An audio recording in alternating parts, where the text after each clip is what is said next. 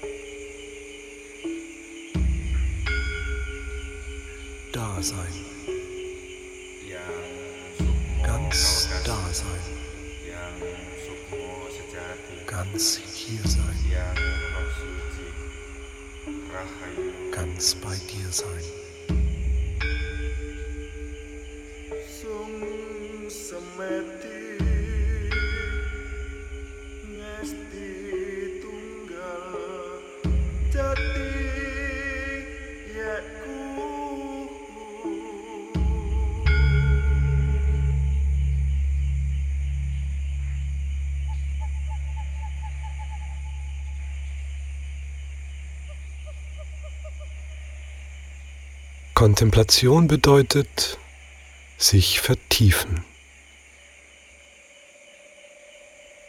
loslassen und einlassen, um ins eigene Innere zu schauen.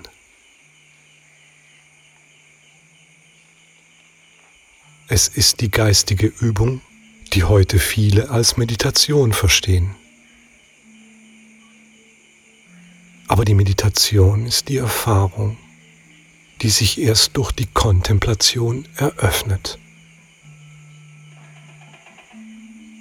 In der Kontemplation schulen wir unseren Geist, um unser Sein von der überlagerten Dominanz unseres Egos, unserem vergänglichen Verstandes-Ich zu befreien. Dann erst zeigt sich das dahinterliegende, wahre Selbst. Der Atman, wie es die alten indischen Weisen nannten. Auch sie nutzten damals schon die Praxis der Kontemplation, niedergeschrieben beispielsweise in den Upanishaden, den ältesten dokumentierten Weisheitslehren der Welt.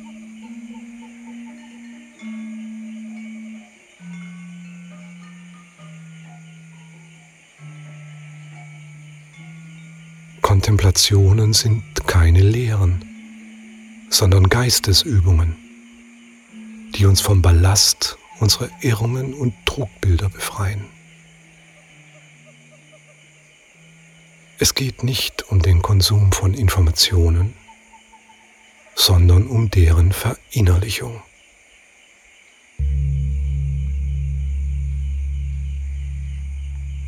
Das Ziel war und ist, sich durch die Übungen den Zugang zur eigenen inneren Wahrheit zu öffnen.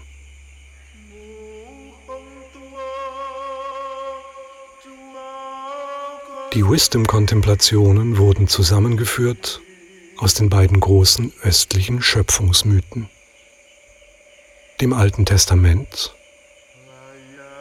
am Anfang war das Wort, und den indischen Veden, Nada Brahma. Die Welt ist Klang.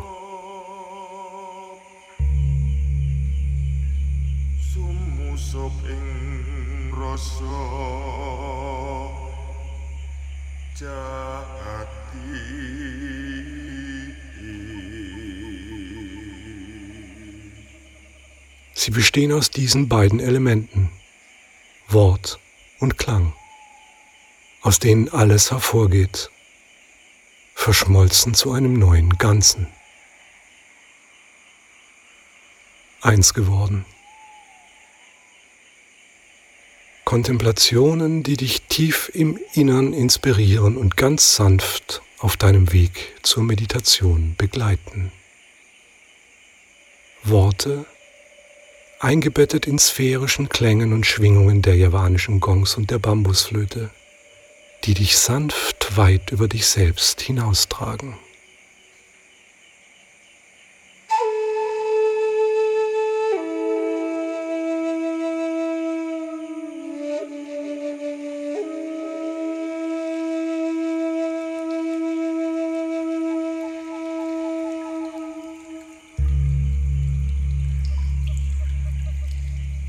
geschöpft aus tiefen Quellen.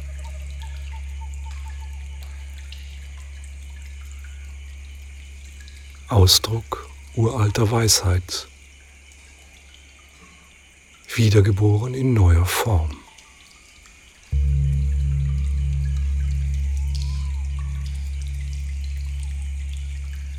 In der Tradition östlicher Mystik, verwirklicht im Padma-Tempel in Yogyakarta auf der Insel Java in monatelanger Versenkung.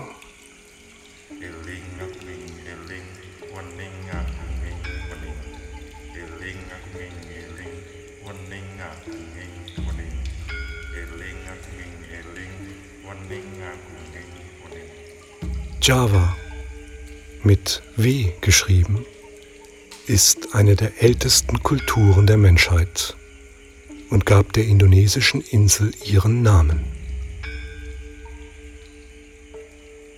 Auch wenn nicht viel überliefert und das meiste, aus gutem Grund, geschickt vor den Kolonialisten verborgen wurde, findet man durch tiefes Graben wahre Schätze menschlicher Weisheit. Das vielleicht wichtigste noch erhaltene Kulturerbe ist das Gamelan. uralte javanische Klangkunst, die das Vergängliche im Unvergänglichen ausdrückt. In monoton anmutenden Wiederholungen und Tonreihen werden das Zyklische in unserer Natur, das immer wiederkehrende Sterben und Werden, die ewigen Kreisläufe versinnbildlicht, deren Anfang und Ende eins sind.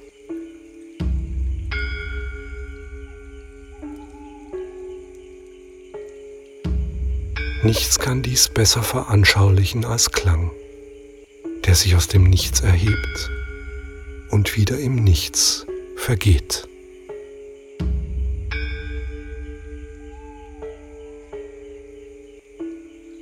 Und dieses Einssein von Anfang und Ende, die Schöpfung, wird ausgedrückt im Klang des javanischen Gongs.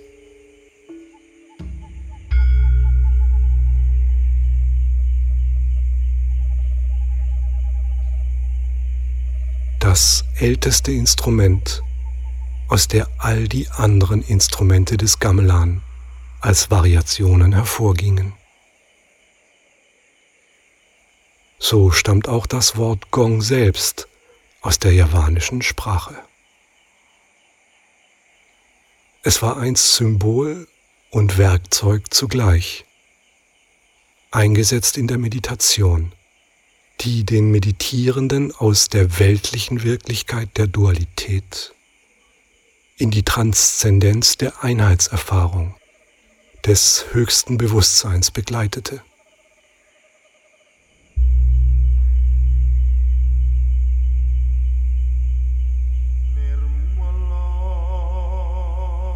Im javanischen Mythos wird der Gong als das Instrument der Götter beschrieben um im Klang das göttliche Selbst zum Ausdruck zu bringen.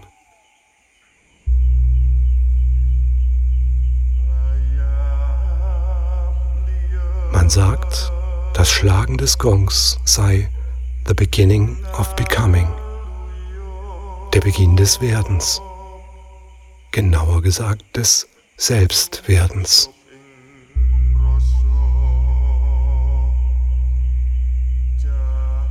weil es den eigenen Schöpfungsprozess wiedererleben lässt. Nur diesmal umgekehrt. Wir gehen dahin, wo wir hergekommen sind. hinein in die innere Welt des Formlosen, um aus dieser Perspektive die Welt der Formen zu erkennen als das, was sie in Wahrheit sind. Nichts als endliche Vorstellungen unseres sterblichen, vergänglichen Ichs.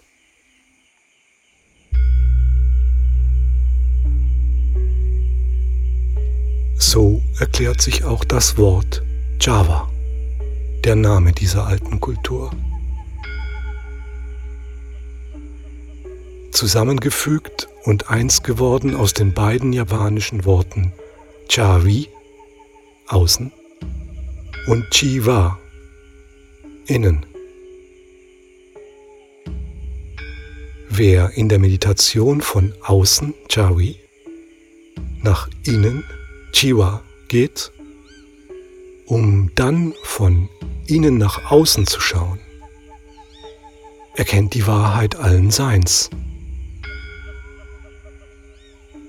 Das Formlose und die Form. Das ist Java. Innen und außen.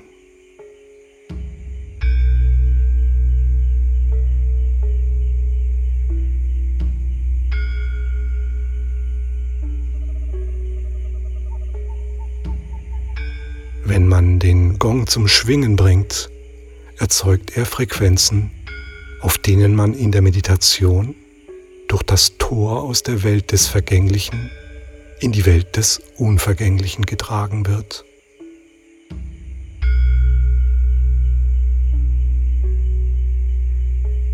Also von außen nach innen. Ich habe mich lange damit beschäftigt um die spürbare Magie der javanischen Gongs zu ergründen. Im Padma-Tempel haben wir vier der großen, etwa 40 bis 50 Kilo schweren javanischen Bronzegongs, die für uns in uralter ritueller Handwerkskunst hergestellt wurden. Seitdem experimentieren wir mit diesen geheimnisvollen Klangkörpern.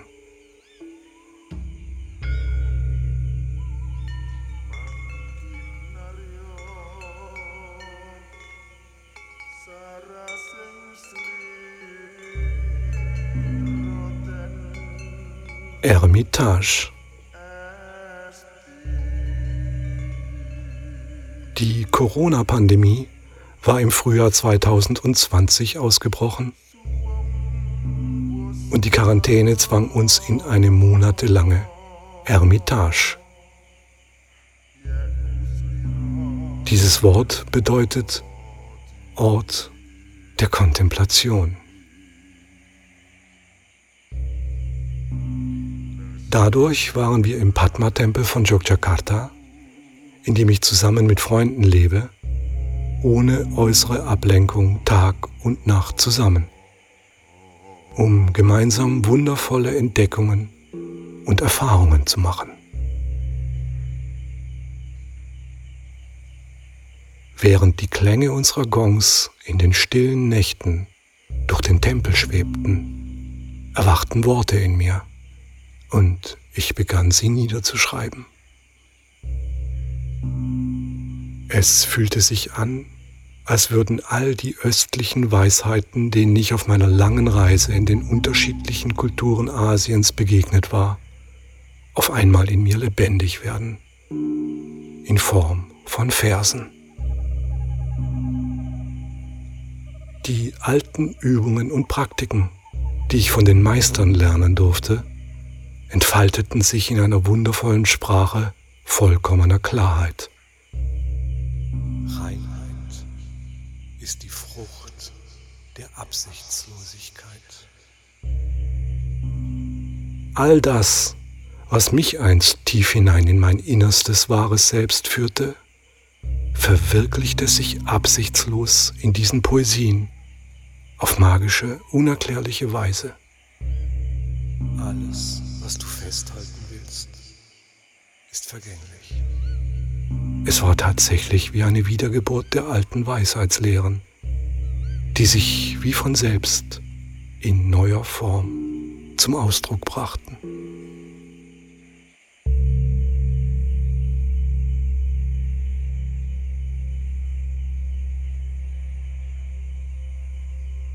Anfangs waren wir zu viert.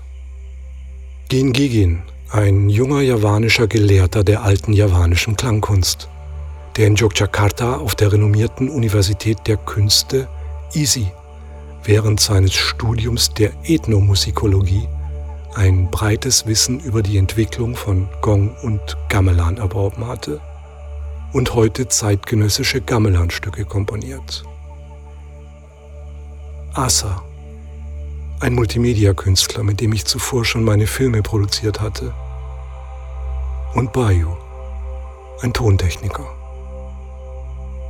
Wir begannen damit, meine Stimme und den Klang und die Schwingungen unserer Gongs aufzunehmen.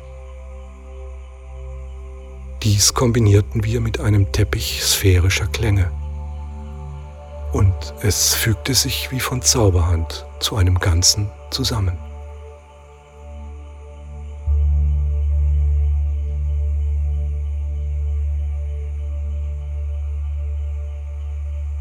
Etwas später nahmen wir noch ein zweites Instrument dazu, das in ganz Asien zum Symbol und Ausdruck der östlichen Weisheitslehren wurde.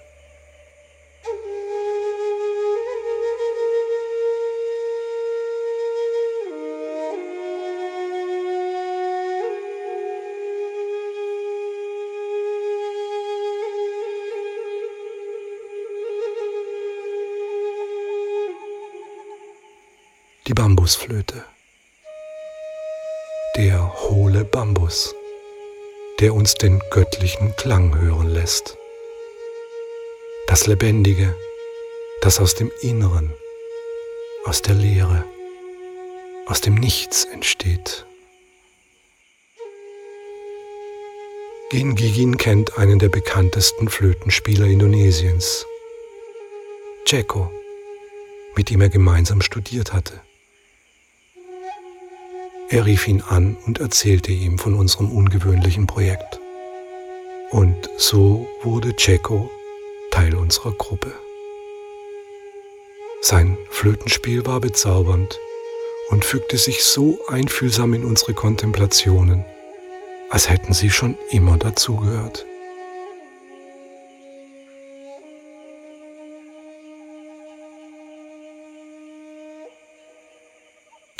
Kam Bernd Gößling dazu. Unter seinem Künstlernamen Bernhard Lloyd ist er bekannt als eines der drei Gründungsmitglieder der Band Alphaville und der Mitkomponist der Hits Forever Young, Big in Japan und Sounds Like a Melody. Eine Musikerlegende und noch heute aktiver Musikproduzent mit eigenem Studio in Berlin. Was ich gar nicht wusste war, dass der öffentlichkeitsscheue Weltstar mit seinem Familiennamen Gößling im Jahr 2018 an einem meiner Wisdom Days teilgenommen und meine Newsletter abonniert hatte, sodass wir darüber regelmäßig in Kontakt waren. Als das beim Schreiben zufällig herauskam, fragte ich ihn, ob er uns bei der Produktion helfen könne. Er willigte ein, und so wurde Bernd also unser Klangmeister und technischer Mentor. Seitdem sind wir ein festes Team und wir lernten viel von ihm. Alle Aufnahmen wurden in Yogyakarta gemacht und in seinem Studio in Berlin fertiggestellt.